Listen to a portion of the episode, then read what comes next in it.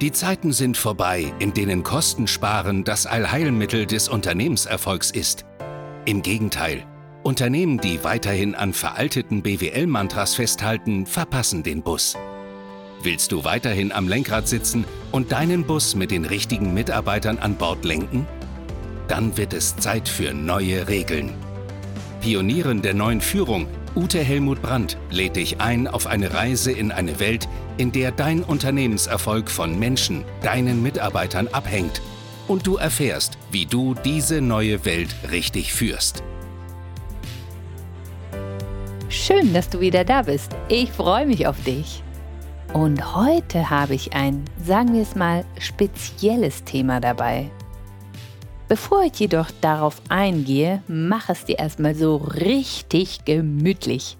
Hol den Kaffee, Tee, Kaltgetränk auf die Pfote und ja, entspann dich. Ich habe mich ja in der letzten Zeit hingesetzt und sechs Bereiche definiert, zu denen ich was zu sagen habe, zu denen ich Menschen befähigen kann. Ähm, und ich möchte dir zu Beginn dieser Folge diese sechs Bereiche nochmal vorstellen. Also der erste Bereich ist Business im Wandel. Der zweite Bereich ist Führung im Wandel. Das sind ja beides eher so allgemeine Themen. Und dann kommen vier Führungsaufgaben, die ich definiert habe. Die erste Führungsaufgabe, also Punkt Nummer drei, ist, wie bindest du Mitarbeiter? Der vierte Punkt ist die Führungsaufgabe, wie empowerst du Mitarbeiter? Also empowern, befähigen, in ihre Talente und Fähigkeiten bringen. Der fünfte Bereich ist deine Führungsaufgabe, Teams empowern. Also wie bringst du Teams in den Flow? Und die sechste Führungsaufgabe ist, Neues kreieren und umsetzen. So, zu dem Punkt Neues kreieren und umsetzen habe ich in der letzten Folge einiges gesagt und sei gespannt, was im Oktober noch alles Neues kommt von Purführung und ja, oder von mir. Und ja, also ich muss jetzt mal ganz klar sagen, ich bin ein bisschen enttäuscht, ne? Ich habe null Rückmeldung bekommen zu meiner Anfrage, ob ihr für LinkedIn Audio Interesse habt. Aber gut, so ist das manchmal, wenn man Neues kreiert. Ne? Ähm, da habe ich wahrscheinlich nicht den Zeit der Zahn getroffen. Also 0,00 Rückmeldung. Das heißt, ich mache kein LinkedIn-Audio. Ihr seid da nicht oder ihr wollt es nicht oder ich weiß es nicht. Ja. Auf jeden Fall äh, habe ich das jetzt erstmal wieder verschoben. Mir wird ja Gott sei Dank nicht langweilig. Ich habe ja noch genug andere Sachen zu tun. Ähm, ja, also das Thema schiebe ich jetzt erstmal wieder auf Eis. Äh, vielleicht kommt es ja später nochmal. So, und trotzdem bin ich überzeugt, dass das eine gute Plattform ist, um sich zu vernetzen. Und wenn du da Interesse hast, dann schreib mir doch eine E-Mail. Ähm, ja, und wenn nicht, dann, dann eben nicht. Dann bleibt's dabei. Und ich habe noch eine Bitte an dich. Ich möchte nämlich mehr Reichweite mit meinem Podcast erreichen. Wenn du magst, dann teil bitte diesen Podcast in deinem Netzwerk. Ich bin dir sehr, sehr dankbar dafür. So, jetzt kommen wir zum heutigen Thema. Also das ist aus der Kategorie Punkt Nummer 5, deine Führungsaufgabe Teams empowern. Und am liebsten arbeiten wir in Teams, die harmonisch sind, wo ein echtes Miteinander da ist, ja, wo ein Flow entstanden ist, wo die Mitarbeiter sich kennen und schätzen in ihren Stärken und aber auch in ihren Schwächen wo Sie wissen, wenn es um dieses und jenes Thema geht, dann sollten wir den fragen.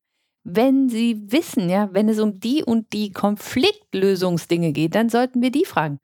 Also, Sie wissen einfach, welche Kompetenzen haben Sie und wann kommt was zum Einsatz. Ja, und solche Power-Teams erkennst du immer daran, die haben kurze Dienstwege, die regen sich auch nicht über irgendwelchen äh, Kleinkram auf, sondern die machen einfach. Und die freuen sich über die Erfolge, die sie gemeinsam schaffen. Und Power-Teams sind auch immer in der Lage, ein Ziel zu finden, wo sie wirklich alle dran Spaß haben. Also wo sie intrinsisch motiviert darauf hinlaufen wollen. Daran erkenne ich auch immer Power-Teams. Ja. Wenn das gelingt, yeah. So, jetzt gibt es aber auch Teams, ähm, vielleicht hast du das in deinem Team auch. Da sind zwei Mitarbeiter, die haben einen Konflikt untereinander. Oder du hast einen Konflikt mit einem Mitarbeiter. Oder es gibt zwei Lager. Oder es gibt drei Lager, die sich mehr oder weniger bekriegen. Es gibt Mobbing, es weiß, ne? Also die Palette der schwarzen Magie ist groß. So, und diese Folge möchte ich mal diesem Thema widmen. Weil wenn du ein Team empowern willst, dann geht es manchmal darum herauszufinden, was ist hier wirklich los. Und eine Sache, die sein kann, ist, dass du einen Mitarbeiter vom Stamme Nimm im Team hast. Und bei den Mitarbeitern vom Stamme Nimm, anderen nennen die auch Bombenleger, ja, also die arbeiten nicht für dich, sondern gegen dich und legen immer wieder Bomben. Und ein harmonisches Arbeiten ist nicht möglich. Es ist nicht einfach, denen auf die Spur zu kommen. Aber nichts ist unmöglich, ja. Ähm, ganz schlimm ist es, wenn du zum Beispiel zwei Lager hast und du weißt schon gar nicht mehr als Führungskraft, wem soll ich hier eigentlich glauben? Ja, jeder erzählt dir irgendeine Story und du bist schon ganz wuschig, ja, weil du einfach nicht mehr weißt, wer lügt und wer lügt nicht. Meist schlägt man sich als Führungskraft dann auf eine Seite, weil man ist ja auch ein Mensch, aber dann ist die Kacke am Dampfen oder wie ich so schön sage, dann kommt die Kacke Scheiße in den Quirl. Ja. Weil ab dann ist es ja kein Team mehr, dann sind es wirklich hochoffiziell zwei Lager. So, und um dem entgegenzuwirken oder wenn, wenn du so eine Situation hast oder auch in einer kleineren Form, finde heraus, was ist los. Und eine Möglichkeit ist, du hast einen Mitarbeiter vom Stamme Nimm dabei. So was meine ich damit. Also Mitarbeiter vom Stamme Nimm, das sind diejenigen Mitarbeiter, die überhaupt kein Gefühl dafür haben, äh, was leiste ich und was darf ich dafür nehmen. Also genau genommen haben die da eine riesen Disbalance. Ja? Sie haben das Gefühl, allein ihre Anwesenheit genügt, ja, um am Monatsende Betrag X zu kassieren. Und wenn sie sich gefühlt jetzt auch noch ganz viel anstrengen an der Arbeit, ja, obwohl die tatsächliche Leistung wirklich äh, gering bis nicht vorhanden ist, wenn es ein richtiger Bombenleger ist, machen die ja auch noch die anderen mit Jaloux.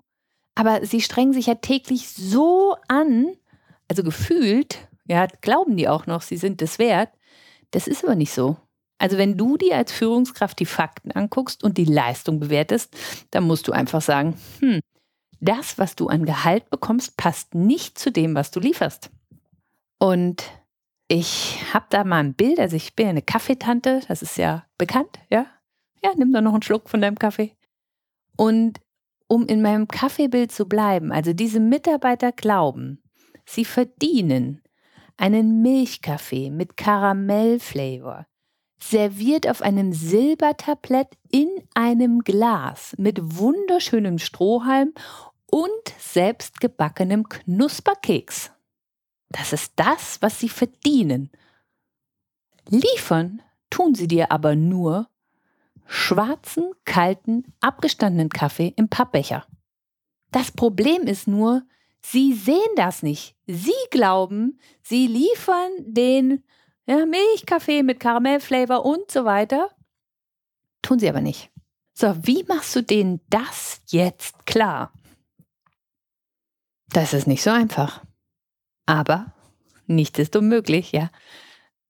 Sammel Fakten, schreib die zusammen und wenn du genug Fakten zusammen hast, also wo du beweisen kannst, was an Leistung daraus gekommen ist, dann konfrontiere den Mitarbeiter damit. Und dann gibt es zwei Kategorien von diesen Mitarbeitern vom Stamme Nimm. Die eine Kategorie ist resistent. Die finden das normal, was sie da abliefern und dass sie dafür so viel bekommen. Das ist ihr Recht. ja? Also da setzt kein Reflektieren ein, kein Schuldbewusstsein, kein Mitfühlen, kein sich deiner Wahrheit annehmen wollen, nichts. Da setzt nur ein, ich weise das von mir ab, so ein schlechter Mensch bin ich nicht und dann machen die die anderen klein und am liebsten auch noch dich. Die einen machen es nach außen, also die schäumen dann vor Wut über und schreien dich an und die anderen machen es nach, nach innen, oh, ich armes kleines Opfer, ich. Beides, ja, resistentes Verhalten. Da kannst du als Führungskraft nichts tun. Und ja, ich gebe ja Menschen immer gerne auch noch mal eine zweite und eine dritte Chance. Also, weil ich mir das manchmal echt nicht vorstellen kann, dass man so blöde sein kann, ja. Aber äh, dann sammle ich weiter Fakten, konfrontiere die nochmal damit. Und wenn dann immer noch diese Abwehrhaltung da ist und dieses nicht in der Lage sein, sich in die Position von mir als Führungskraft zu versetzen, oder wenn du es unter Mitarbeitern hast, in die Position des anderen Mitarbeiters, dann ja, musst du deine Konsequenzen ziehen.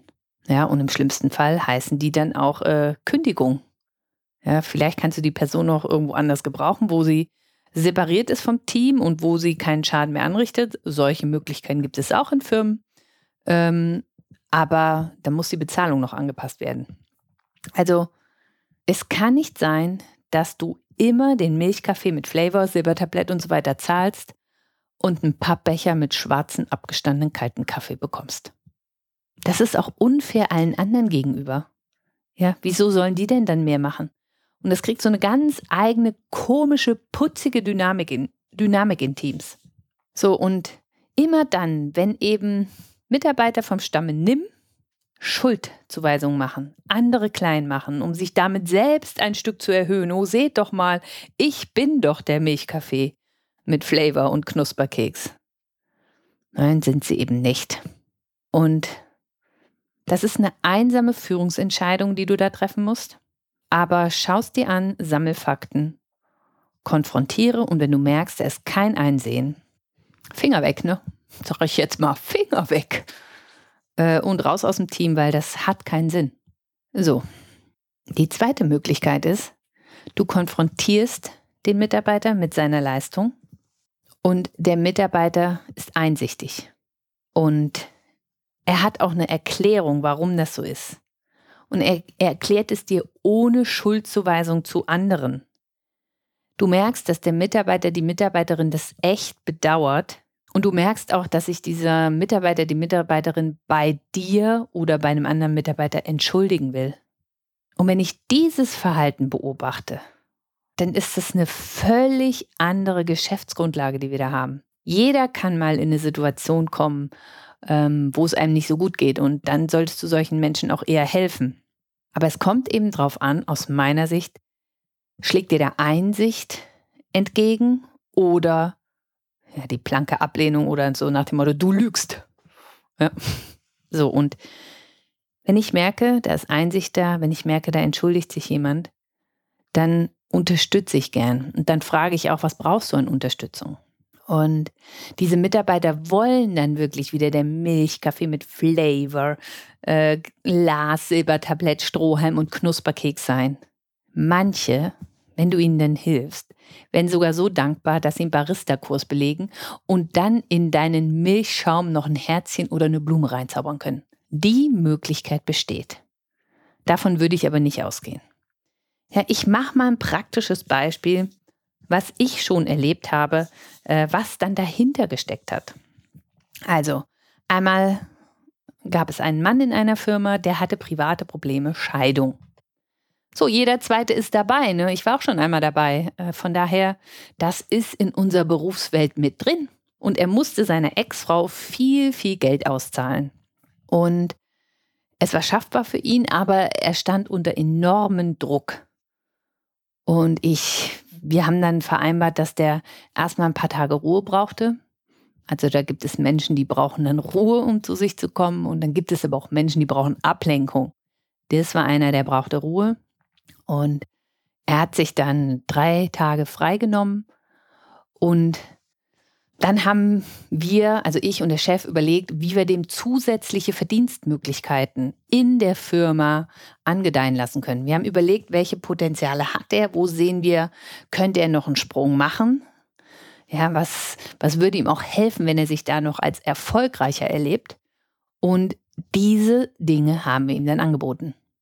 Also konkret, er war Innendienstmitarbeiter und wir haben ihm angeboten, aus dem Innendienst heraus ähm, ja, Vertrieb zu machen. Das ist ja mittlerweile möglich. Ja, früher waren ja Vertriebler immer nur im Auto und von Mensch zu Mensch unterwegs vor Ort.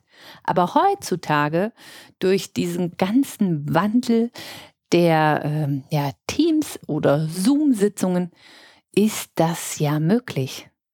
Der war völlig happy, ja, völlig happy, äh, dass er da eine Möglichkeit hatte, mehr Geld zu verdienen und dass er eben so auch ein Licht am Ende des Tunnels sah, wie er diese ja, finanzielle blöde Situation für sich lösen konnte.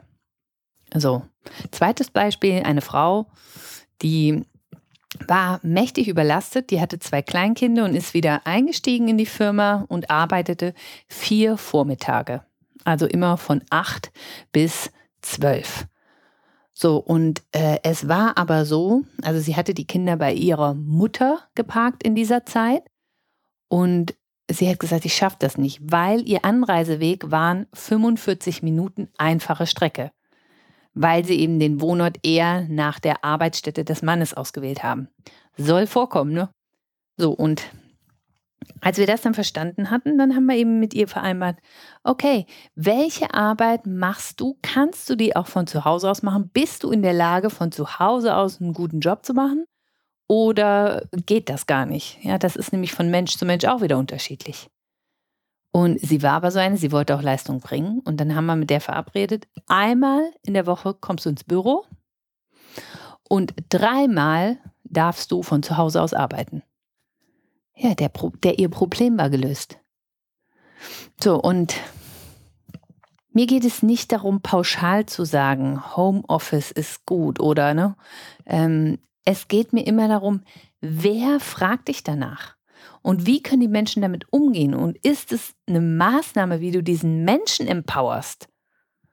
Oder ist es ein Mitarbeiter vom Stamme Nimm, der sich eben freut, dass er jetzt zu Hause noch weniger machen muss und noch weniger leistet und das ja überhaupt nicht mehr auffällt?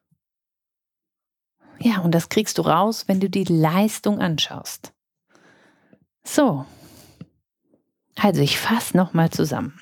Wenn du im Team Unfrieden hast, dann kann das daran liegen, dass du einen Mitarbeiter im Team hast vom Stamme Nimm. Die glauben, Sie sind viel mehr wert oder allein ihre Anwesenheit oder ihre gefühlte Anstrengung reicht aus, um am Monatsende so und so viel Geld zu bekommen. Dass man aber für das Geld, was man am Monatsende bekommt, etwas leisten muss, was vielleicht auch äh, nachvollziehbar ist, ist denen völlig fremd.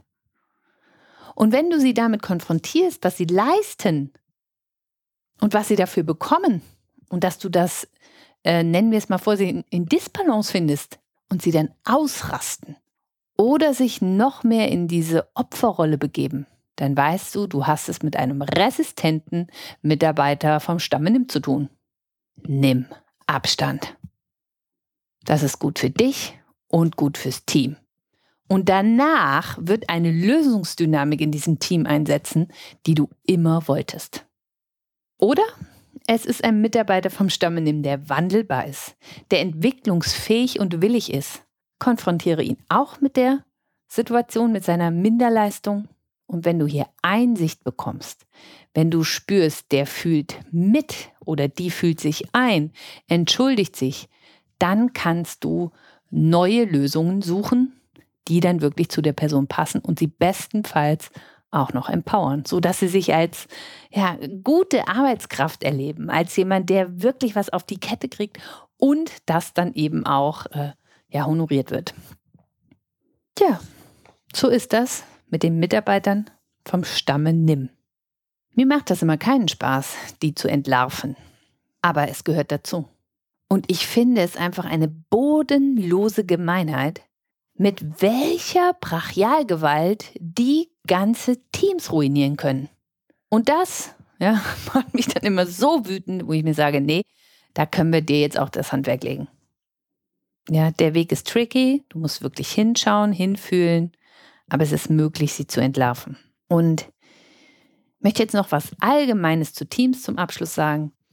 Mir kommt vor, dass in einem guten Team die Grundbedürfnisse nach Autonomie und Verbundenheit erfüllt sind. Ja, wir haben entweder ne, so, oder wir haben diese zwei Grundbedürfnisse. Ich nenne das eine die Ich-Bedürfnisse nach Autonomie. Da will ich gestalten, da will ich frei sein, äh, da will ich ja nicht eingeengt werden. Das ist Autonomie. Und das zweite Grundbedürfnis ist aber, wir wollen verbunden sein. Wir wollen zu unserem Stamm dazugehören. Ja, da kommt es ja her. Und wir wollen so, wie wir sind, anerkannt sein und dazugehören. So, und im Moment sind wir in Zeiten, wo ich das Gefühl habe, dass dieser Wunsch nach Verbundenheit, der ist irgendwie schon immer da gewesen, aber der wird gerade stärker, ist mein Gefühl, oder er tritt stärker zutage. Deswegen wird es ja auch möglich, mit Teams Werte zu definieren und auch gemeinsame Ziele zu erarbeiten. Das gab es früher ja alles nicht. Da ging es nicht um dieses echte Gefühl der Verbundenheit, sondern da ging es ja mehr darum, du gehst in eine Firma, um dein Geld zu verdienen ja, Klappe halten und äh, schaffe bis um 17 Uhr oder 18 Uhr und dann heim. Aber das bricht gerade auf. Und ich finde das so schön, dass wir dieses Gefühl der Verbundenheit nicht nur zu Hause haben dürfen, sondern auch im Business. Das heißt für dich als Führungskraft aber auch, dass du dich auch mit deinen Mitarbeitern verbunden fühlen darfst. Und wenn welche dabei sind, wo das nicht so ist, ja, dann leb entweder damit, ja, aber es wird dann nie ein Flow-Team werden. Oder ja, redet miteinander und findet Lösungen. Und meistens sind die Lösungen dann für beide Seiten gut. Ja. So, und zum Abschied habe ich zu diesen Bedürfnissen noch eine kleine Geschichte. Und ich war am letzten Wochenende mit meinem Sohn in der Sauna und das war so eine richtig schöne kleine Berghütte und innen drin brannte ein Feuer und wir waren davor und rätselten, ob da noch Platz ist für uns. Und dann kam die Stimme von innen, für euch haben wir noch Platz. Huch. Ich kam mir echt vor wie bei so einem Indianer-Retreat oder sowas, ja. Und der Häuptling hatte gesprochen. Wir sind dann auch reingegangen und haben einen schönen Platz bekommen. Boah, war das kuschelig, war das harmonisch. Also das war eine Verbundenheit, obwohl wir diese Menschen nicht kannten. Es war richtig heimelig. So, und in dieser Atmosphäre lese ich euch jetzt folgende Geschichte vor. Ein Indianer saß mit seinem Enkelsohn am Lagerfeuer. Das Feuer knackte und die Flammen züngelten in den dunkel gewordenen Himmel. Schweigend saßen die beiden am Feuer. Der Alte unterbrach die Stille mit den Worten Weißt du, manchmal fühle ich mich, als ob in meinem Herzen zwei Wölfe kämpfen. Einer ist aggressiv, machthungrig und eigennützig. Der andere ist sanft, mitfühlend und liebevoll. Welcher der Wölfe wird den Kampf um dein Herz gewinnen? fragte der Junge. Der Alte antwortete, der Wolf, den ich füttere. So, in diesem Sinne wünsche ich euch guten Appetit. Ja. Vielleicht ist euer Kaffee, euer Tee, euer Kaltgetränk jetzt zu Ende. Passt gut euch auf, auf euch auf, mit was ihr euch füttert und gestaltet. Und ich habe jetzt neulich noch ein Zitat von René Bourbonus gelesen zum Thema Gestalten. Das P in Wirkung steht für Perfektion. Und ich finde das so cool. Ja, es geht nicht mehr darum, alles perfekt zu machen, sondern es geht darum, es zu machen. Weiß nicht, wo ich den jetzt noch her habe, aber es war mir jetzt so wichtig. Ja, ich mache das jetzt einfach. So, ich wünsche euch eine gute Zeit. In der nächsten Woche habe ich mein erstes Interview aus meinem Online-Tonstudio aufgenommen. Ich freue mich sehr darauf. Ein Kunde von mir wird mal live berichten, was denn Purwirkung für ihn selbst und für sein Team gebracht hat. Und ja, ich freue mich, wenn ihr dabei seid. Bis dahin, alles Gute, hier war eure Ute.